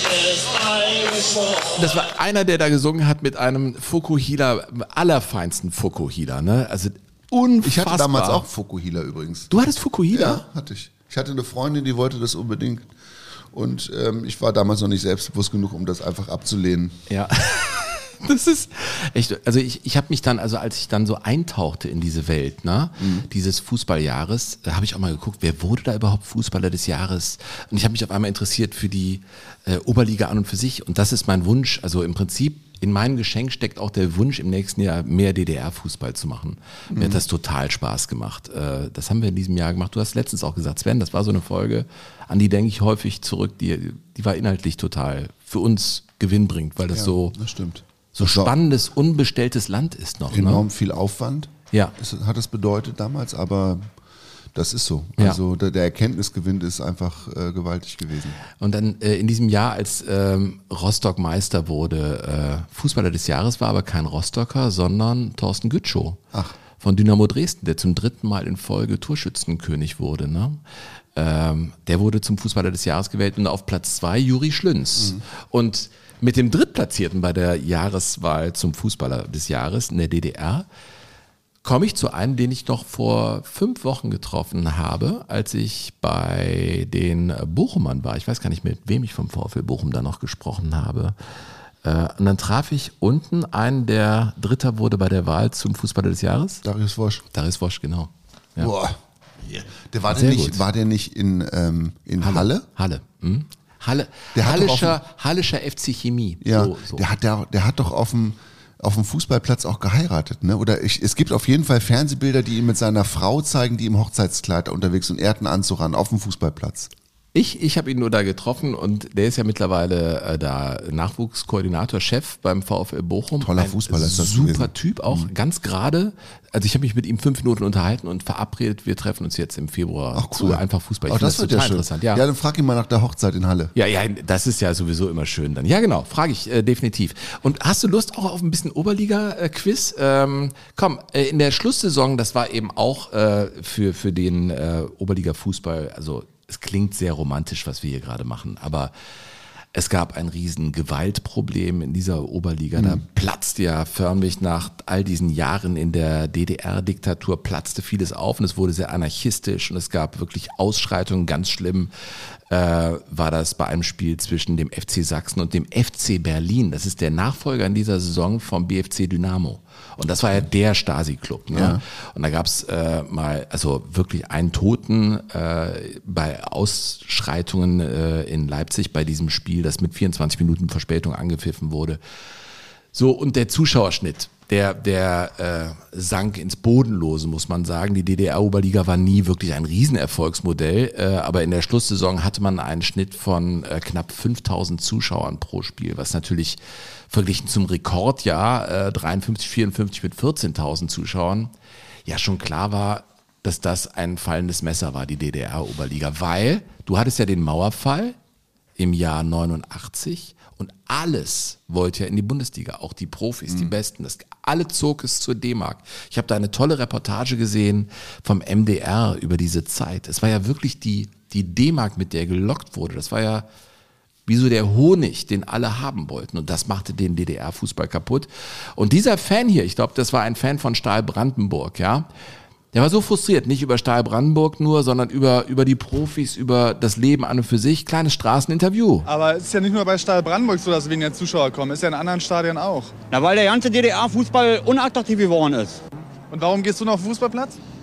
Damit ich heute zur Halbzeit meine Dauerkarte verbrennen kann. So einfach ist es. Trotzdem schönes Spiel und vielleicht ein Stahlsieg, ja? Wenn es klappt, gehe ich weiter, wenn nicht, verbrenne ich und dann ist Ruhe. Ja, ja, also ich meine, es war auch ziemlich schnell Ruhe, weil es gab ja diese vermaledeite äh, Qualifikationsrunde. Also es gab zwei, die sich für die Bundesliga qualifiziert haben. Das waren ja dann Hansa Rostock und Dynamo Dresden. Und äh, dann ging es weiter mit Qualifikanten für die zweite Fußball-Bundesliga. Das waren die dritt- bis sechstplatzierten. Und dann gab es halt diese Relegationsrunde. Ja. Und die wurden zu einem Falltor auch für Stahl Brandenburg. Und da verschwanden viele Vereine. Übrigens, direkter Absteiger war unter anderem Energie Cottbus, die dann später Echt? wieder emporkommen konnten. Ja, waren direkter Absteiger. Ah. Das war zwei direkte Absteiger gab es aus der DDR-Oberliga. Die wurden sofort ins Amateurlager verbannt. So, aber noch nicht dann mit Ede Geier, ne? Nee, Ede Geier, Ede Geier war äh, Trainer von äh, Dynamo Dresden. Und Ach, der war. der, war, Trainer von Dynamo Dresden Ah, und ja, das war geil. Ich habe dann auch, wenn du einmal, geht dir das auch so, wenn du so Themen dann vorbereitest, dann guckst du eins nach dem anderen, liest hier, liest da und auf einmal bist du ganz woanders als Mhm. ursprünglich. Ich komme noch zu meinem letzten Torschützen. Das ist ja irgendwie, dahin will ich schon noch. Aber Ede Geier, habe ich so eine Pressekonferenz gesehen, der spielte mit Matthias Sammer, der zwei Tore machte, gegen Karl Marxstadt. Ne? Also heute Chemnitz, ne? damals Karl Marxstadt. Ähm, trainiert von Hans Meyer. Der Hans Meyer, der mit Nürnberg Pokalsieger wurde, der in Gladbach ja lange Gladbach den Trainer Arsch war. gerettet hat, ja. Gladbach den Arsch gerettet hat. Sammer war überragend und Ede Geier war Trainer von Dynamo Dresden und Sammer war auch das Thema nach diesem Sieg der Dresdner gegen Karl Marxstadt. hat beide Tore gemacht. Das ist natürlich erstmal das Allerwesentlichste. Das ist auch das Schwerste im Fußball, Tore zu schießen. Und der Matthias hat auch bis hinten raus sogar, äh, zum Beispiel wenn er sich dort fallen lässt, ist wahrscheinlich ein klarer Elfmeter, hat er bis hinten raus sogar bis kurz vor Schluss genügend Kraft gehabt, auch nochmal in die Räume zu gehen. Ede Geier, ne? Man hat ihn direkt wieder vor Augen. Der sah da natürlich noch viel jünger aus, aber Ja, auch so ein Typ nach Schlusspfiff, wo du hingegangen bist als Reporter und hast dich äh, aber echt mal gestrafft, um da auch in diesem Interview zu bestehen. Das war bei Hans Meyer auch immer so. Das waren diese Typen, wo du wusstest, okay, wenn ich die nach dem Spiel hab, da muss ich aber wirklich mit einer, mit einer ganz geraden Einstellung, da darfst du nicht irgendwie ein bisschen wackeln. Ähm, das war immer sehr, sehr herausfordernd, fand ich. Hans Meyer übrigens nach diesem Spiel Ich habe den Matthias Sammer, der heute für mich, obwohl wir es wussten, der hat uns hier im Pokalspiel erschossen. Wir wussten es. Wir wollten ihn anders annehmen. Wir wollten also aus seiner hängenden Position, wollte, sollte Illing und Keller ihn dort nehmen. Wenn er sich fallen lässt Und wir haben es trotzdem nicht gepackt. Also spricht das für den Kleinen. Aber ich habe ihn in, in drei Jahren, also nicht Quatsch, in, in zwei Jahren dreimal in, in Kamarsche spielen sehen. Hättest du noch mal auswechseln können, Matthias. Ja, genau. Äh, Das war seine flehentliche Bitte an Eduard Geier. Ja, ähm, ja der da noch Trainer dann von, von Dynamo Dresden war. Ja, also äh, das macht bei mir viele Erinnerungen wach. Also auch an äh, Trainer oder Spieler, die natürlich äh, prägend waren in den 90er Jahren. Ne? Das, das ist so. Bei der Oberliga bin ich dann auch über Namen gestolpert, Burkhard. Ich weiß, dass du dafür äh, einen, einen Sinn hast. Äh, komm, kleines Quiz. Wusstest du eigentlich, wer in der ewigen Tabelle der DDR-Oberliga auf Platz 1 liegt? Oh. Ewige Tabelle der DDR-Oberliga. Mhm. Oder sagen wir so, die ersten drei Plätze werden belegt von Karl Zeiss Jena, vom BFC äh, Dynamo äh, und Dynamo Dresden. In welcher Reihenfolge? Dann würde ich sagen Jena, BFC und Dresden. Das stimmt. Echt? Ja, Das stimmt wirklich. Ja, weil die in den ersten Jahren haben die unheimlich viel Punkte geholt. Die Jena. Ja, ja, genau. Also deswegen, aber wenn du es natürlich in Relation setzt zu den Spielen, dann müsste, glaube ich, Dynamo Dresden Ja. auf Platz 1 sein. Aber Jena ja. ist in der ewigen Tabelle auf, auf Rang 1. Und wenn du da diese Tabelle runtergehst, Emma, kennst du Aktivist Brieske Senftenberg? Habe ich schon mal gelesen, ja. 15. in der ewigen Tabelle der DDR-Oberliga. Die spielten von 49 bis 63 nonstop in der Oberliga, oder? Schwarze Pumpe, ne? Ähm, Ja, heute heißen die Glück auf, Brieske Senftenberg. Das ist in der Nähe von Cottbus, glaube ich. Oder Empor Lauter. Sagt dir das was? Nee. Empor Lauter. Das sind doch Themen für das nächste Jahr, oder Ja, nicht? Empor war ja auch früher der Vereinsname von Rostock, ne? Ja, da Empor Lauter kam aus dem Erz, Erzgebirge. Der Vorgänger davon war vor der Zerschlagung des alten Ostfußballs, äh, der hieß Viktoria Lauter, dann wurde es zu Empor Lauter und dann wurde mitten in der Saison Empor Lauter umgetopft, weil man ein Fußballzentrum in der Nähe von Rostock machen wollte. Und dann hat man die Mannschaft, die so gut war, einfach aus dem Erzgebirge darüber getopft das? und dann wurde daraus Empor Rostock. Ach, krass. Und ich finde, das ist Stoff aus, aus Jogo Bonito, aus dem Jogo Bonito sein sollte, auch im, im nächsten Jahr. Also das, das finde ich total interessant. Ja, schlussendlich ähm, war das die Abwicklung des DDR-Fußballs und äh, das klang dann 88 so. Millionen Fans hatten in gut vier Jahrzehnten über 24.000 Tore gesehen. Pro Spiel immerhin drei. Der Ball ist rund und wird auch im Nordosten weiter rollen. Allerdings, die Fußball-Oberliga ist endgültig im Aus. Eine Fußnote der Fußball-Weltgeschichte ist verschwunden. Ja, das kann man sogar so unterstreichen, eine Fußnote. Ja. Denn das ist eine Anmerkung. Ob sie jetzt eine Erfolgsgeschichte war, die DDR-Oberliga, ob sie ein Weißt Mahnmal ich- des Fußballs gewesen ist, ich Weißt weiß du, warum, ich glaube, dass es eine Erfolgsgeschichte ist? Weil der Fußball sich allen Widerständen zum Trotz behauptet hat. Ja, das stimmt. Im, Guter Sys- Gedanke. Im System der DDR, wo, wie du ja vorhin zu Recht gesagt hast, wo es eigentlich darum geht, die medaillenträchtigen Sportarten zu fördern, um einfach bei, im, stimmt. im Medaillenspiegel bei Olympia gut dazustehen. Guter Gedanke. Und bis zuletzt hat der Fußball immer noch großartige Talente in der DDR hervorgebracht, die dann auch im Westen einfach ähm, fantastischen Fußball gespielt haben. Leider nicht mehr im Osten spielen konnten. In dieser Übergangszeit ist, glaube ich, viel, viel kaputt gegangen. Aber Ja, es gab halt, ja, aber es gab halt auch kein Handbuch, wie du so einen Übergang regelst. Ne? Und da passieren einfach große Fehler und Mhm. die Gier des Menschen übertüncht dann sehr oft auch den Verstand. Das war damals ganz sicher auch so. Ja. Auf beiden Seiten. Und ja, dann muss man es einfach so akzeptieren, wie es ist. Aber ich finde ähm, diesen Gedanken, dass, dass der Fußball diesen, all diesen Widrigkeiten ist ja wie so, ein, wie so ein Lavastrom, der über den Fußball weggerauscht ist in den, in den 40 Jahren DDR oder 5, 40 Jahre waren es, ne? Ja, 40 Jahre DDR. Und ähm, trotzdem immer wieder hat er, hat er sich mit kleinen Pflänzchen, mit kleinen Trieben da durch, die- durch, durchs Lava durchgekämpft und äh, hat sich da behauptet. Definitiv. Sachsenring Zwickau auf Rang 8 der ewigen Tabelle, aber das war doch Horch Zwickau ganz zu Beginn. Mhm. Das war der erste Meister wiederum. Ja. Und das sind alles so Dinge. Ich, ich hab, liebe ja auch dieses Buch, du hast mir das empfohlen. Mhm. Äh, die Geschichte der DDR-Oberliga ist ein richtiger Schinken, aber den legt man nicht mehr zur Seite, wenn man ihn einmal in den Händen hält, Das ist oder? ganz toll, ja. Ich Finde finde ich das ganz toll. So, ich habe es nicht vergessen. Ich wollte natürlich sagen, wer der letzte Torschütze war. Ja, erzähl.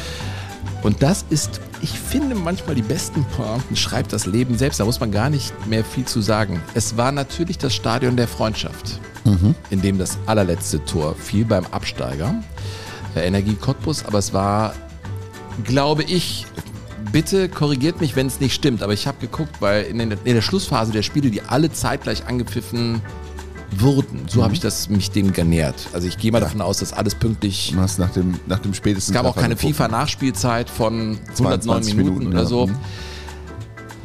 Und es war natürlich bezeichnenderweise Jahr des Mauerfalls die 89. Es war die 89. Minute.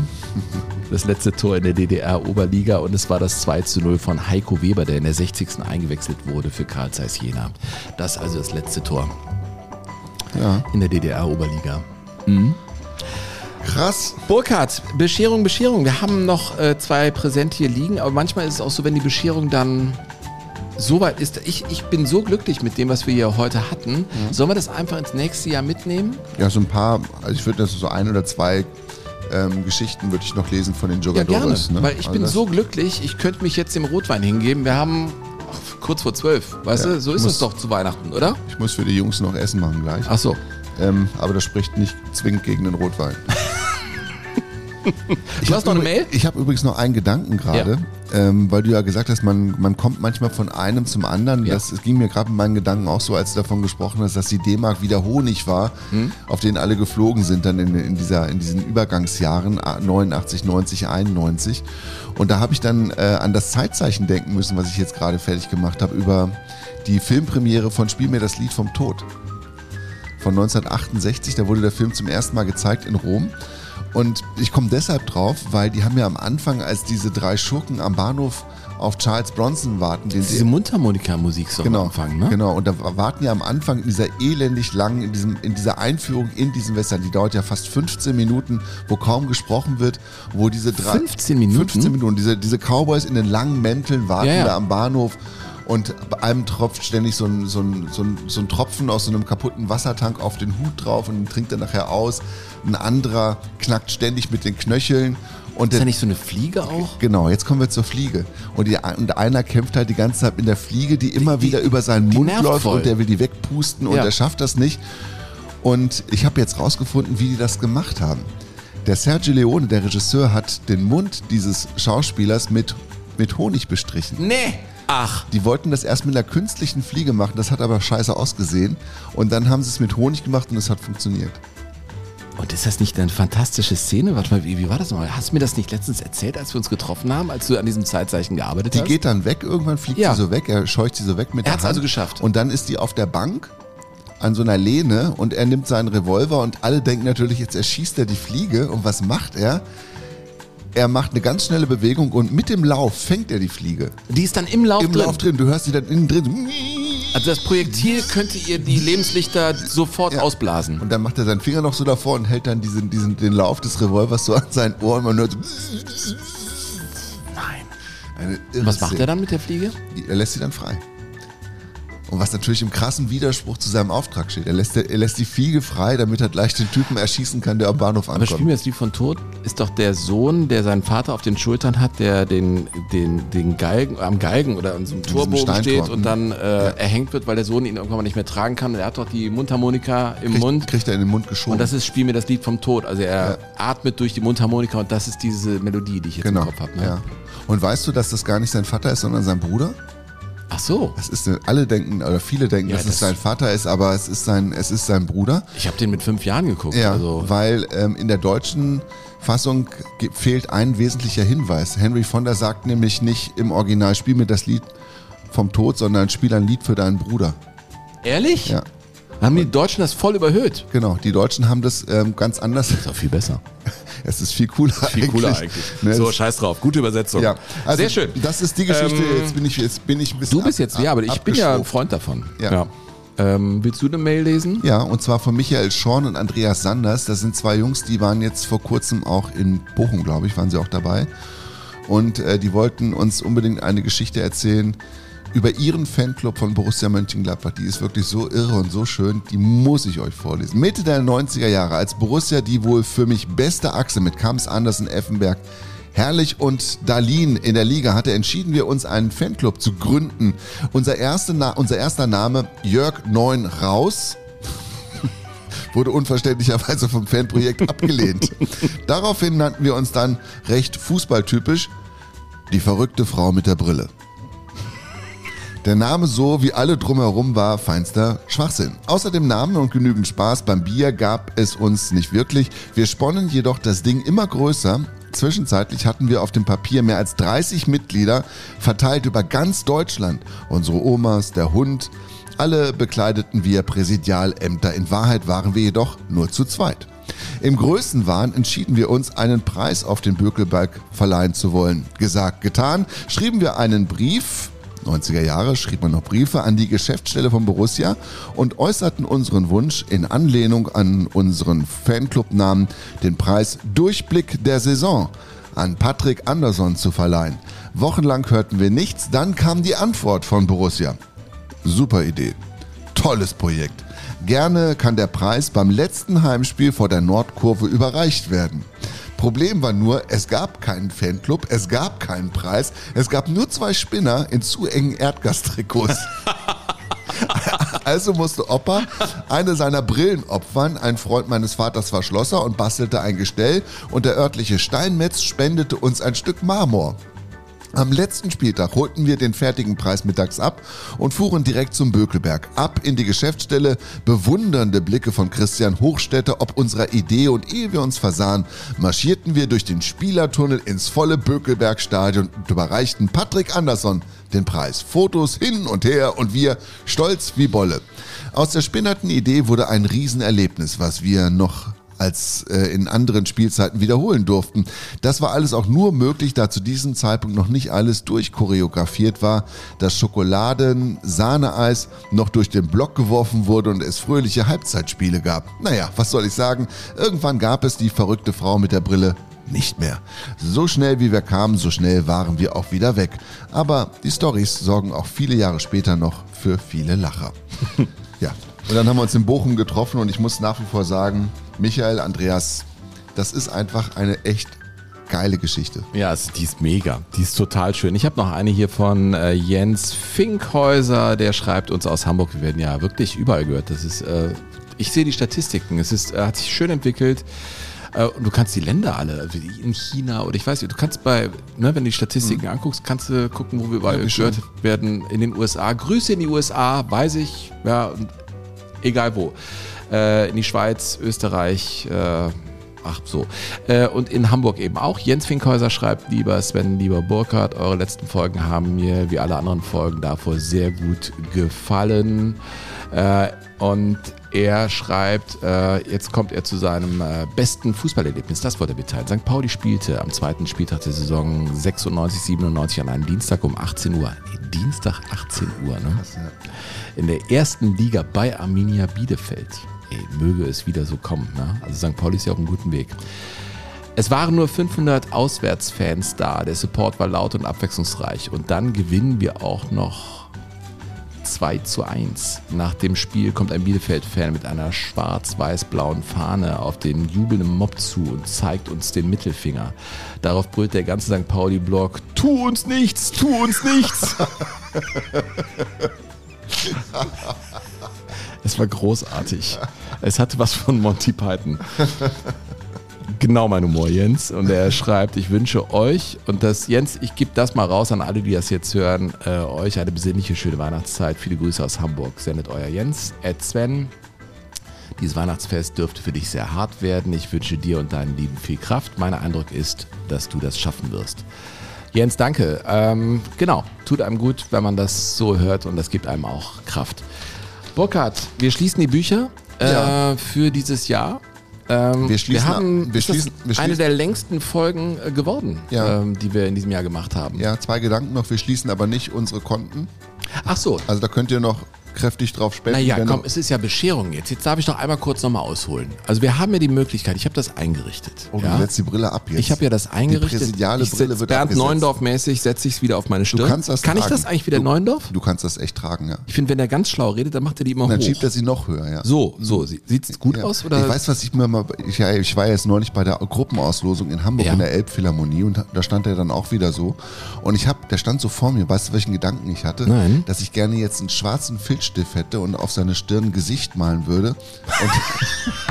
Den Gedanken hattest du? Und dass, dass oben da, wo die Brillengläser saßen, dass da die Augen sind. Weißt du, was ich glaube? Er würde solche Gedanken witzig finden. Ich glaube, dass, aber. Darf es nicht zeigen. Er darf es vielleicht nicht zeigen, aber wenn ich sein Kommunikationsberater wäre oder so, also was ich ja nicht bin. Nein, du bist das nicht. Das, ist- das ist ja jemand Oder? anders. Keine Ahnung, aber äh, ich weiß nicht, also so ein paar Sachen kann man da, glaube ich, noch fürs Eurojahr nochmal besprechen, nachjustieren. Aber das ist nicht my cup of tea. Ich komme zum äh, eingerichteten Weg, also das ist sozusagen unser Schlussakkord in diesem Jahr. Eine lange Folge. Wir machen jetzt zwei Wochen Pause. Mhm. Es sind Ferien, es ist Familienzeit. Äh, ich gehe Skifahren. Du bleibst hier. Ja, wie immer. Wie immer. Ich hab ne? ja nichts. Ja, du musst ja hier weiterarbeiten. Sicher. Ne? Ja, sicher. Ähm, ihr könnt äh, überweisen. Äh, alles ist in den Show Notes, äh, wie immer. IBAN. Es gab zuletzt vermehrt äh, den Wunsch, äh, auch Daueraufträge, Daueraufträge, einrichten ne? zu Mhm. können über unsere Seite. Das würde uns viel, viel mehr Geld kosten, diesen Service anzubieten. Ach, ist das so? Ja. Das heißt, wenn ihr euch dazu entschließt, dann könnt ihr das ja vielleicht bei euch einrichten und einfach die IBAN nehmen. Das geht ja dann auch. Ne? Ja. Weil seht uns nach, also wir arbeiten da wirklich dran an einem guten Verfahren. Ich meine, Kreditkarte geht immer, äh, PayPal auch, wunderbar. Da gibt es halt diese PayPal-Gebühren. Aber mein Gott, ich glaube, der, der äh, neutralste Weg ist tatsächlich die IBAN, egal ob dann als Direktüberweisung oder, oder äh, Vor allem, das kannst du ja auch ganz, ganz bequem wieder auflösen dann, ne? Wenn, Wenn wir Scheiße denkst, erzählen oder ja. ich wieder irgendwas über Gladbacher sage, was denen nicht Ja. schmeckt, sind dann die ja sofort Dann raus. setzen wir mal zwei Monate aus. Aber aus Köln kamen danach ziemlich viele. Wobei, das kommt ja. Nee, das kam schon, genau.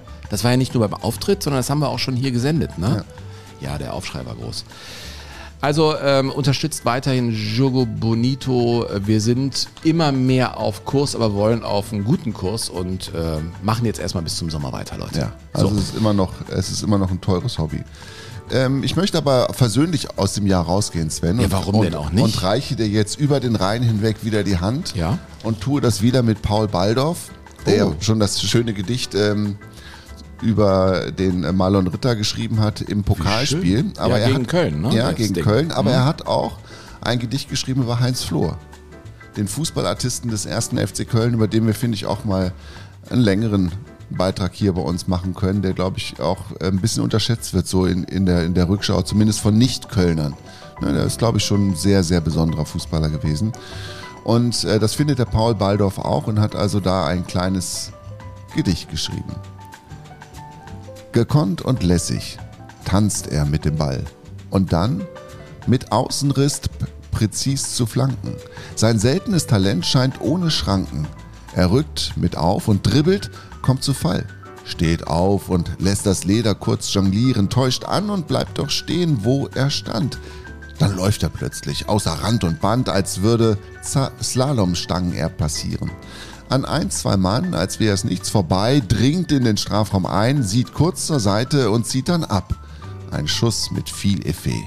Der dreht sich weg zur rechten Toresbreite. Das Stadion bebt vor lautem Jubelschrei, denn Flohe traf ins Netz für den FC. Sehr schön. Ja. Äh, wenn ihr Kölner seid, dann wisst ihr, dass äh, Heinz Flohe in Lebensgröße in Bronze gegossen hinter der Südtribüne, aber frei zugänglich von äh, der Jahnwiesenseite zu sehen ist. Ein sehr schönes, äh, eine sehr schöne Statue da von ihm, die dahingestellt wurde. Also als Auswärtsfans, wenn ihr kommt nach Köln, dann geht einfach mein Tipp rechts am Stadion vorbei hinter der Westtribüne, dann kommt ihr da hin. Das ist schon ein Spot, den man mal besuchen kann. Ja, äh, genau. Heinz Flohe finde ich, finde ich sehr schön, dieses Gedicht. Sehr persönlich. Burkhard, wir schließen die Bücher. Mhm. Info at jogo-bonito.de ist die Adresse. Alles andere ist gesagt. Äh, was für ein Jahr, ne? Ja. Ich wünsche uns allen jetzt ein paar gute, erholsame Tage mit guten Gedanken und im kommenden Jahr wünsche ich mir mehr Licht als Schatten, vor allen Dingen in der, in der Welt Und ich wünsche uns als Fußballfans eine Europameisterschaft, die wir vielleicht, in der wir vielleicht eine andere Unbeschwertheit entdecken als 2006. Ich glaube, dass sich das nicht wiederholen lässt, aber in der wir vielleicht uns einfach wieder komplett dem Fußball hingeben können und der Tatsache, dass viele Menschen in diesem Land unterwegs sein werden, auch aus anderen Ländern, um einfach Fußball mit uns feiern zu wollen. Und ich hoffe, dass wir einfach wieder so gute Gastgeber sein werden wie 2006 und dass das eine ähnlich beschwingte und begeisternde Zeit werden kann. Egal wie es, wie es zustande kommt, auch wenn die deutsche Nationalmannschaft da vielleicht nicht den ganz großen Beitrag zu leistet, das muss man auch erstmal noch abwarten. Aber das wünsche ich mir. Ich glaube, vier Wochen vier leichte Wochen, die vom Fußball einfach beschwingt werden. Das ist, eine, das ist etwas, wenn ich einen Wunsch äußern darf zum Jahreswechsel, wäre das mein Wunsch fürs neue Jahr. Ja, ich wünsche mir auch geile Spiele, gute Kühlschränke, gute Getränke. Und wenn wir so über die Oberliga gesprochen haben, würde ich am Ende sagen, Burkhard, Freundschaft? Freundschaft. Jogo Bonito. Das schöne Spiel. Der Fußball-Podcast mit Sven Pistor und Burkhard Hupe.